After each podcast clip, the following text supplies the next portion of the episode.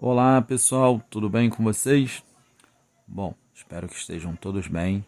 Eu sou o professor Carlos Eduardo Viana, sou professor de Educação Física da Secretaria Estadual de Educação do Estado do Rio de Janeiro. Iremos dar início às aulas do nono ano do ensino fundamental regular. Essa será a nossa primeira aula do primeiro bimestre. Vamos lá? Nessa primeira aula, iremos falar sobre regra nos esportes de rede. Então, vamos falar um pouquinho sobre a regra, a importância do árbitro nesses esportes. Lembrando aqui rapidinho, o que são esportes de rede? Esportes de rede são as modalidades na qual o objetivo principal é lançar, bater ou arremessar a bola ou objeto da mesma função para a quadra adversária, sobre uma rede ou rebatendo contra uma parede dificultando a interceptação da defesa adversária, para que a bola encoste no chão e seja ponto para a sua equipe. Nessa aula, iremos falar sobre três modalidades: o vôlei, o badminton e o tênis.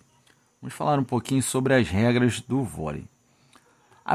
As principais regras do vôlei são: cada equipe vai possuir um técnico Cada equipe também é composta de 12 jogadores, 6 titulares e 6 reservas. Poderá ser feita 6 substituições por set, sendo que cada jogador só pode ser substituído e retornar à quadra uma única vez. É realizada entre o final de um ponto e o início do ponto posterior.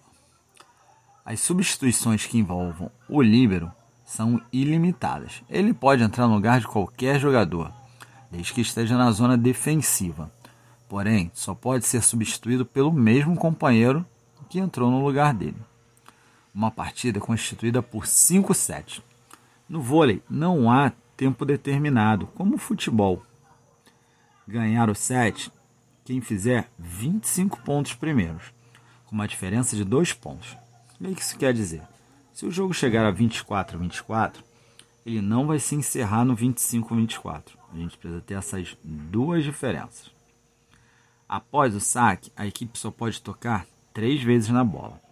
Ganha aquela equipe que vencer três sets primeiro.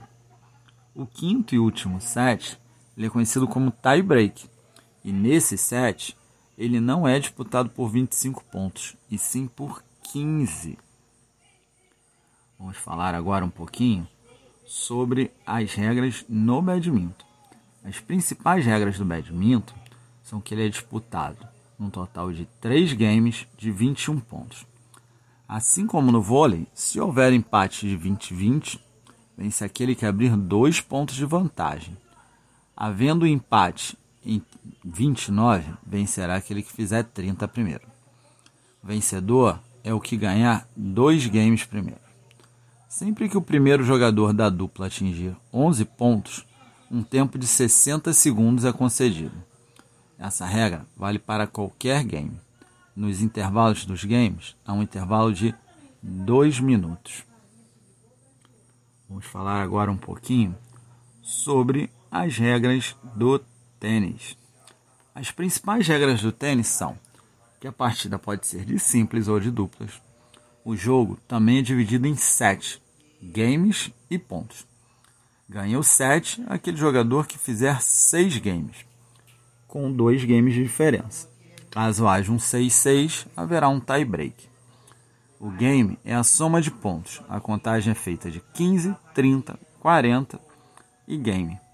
Caso ocorra um 40-40, vai haver iguais.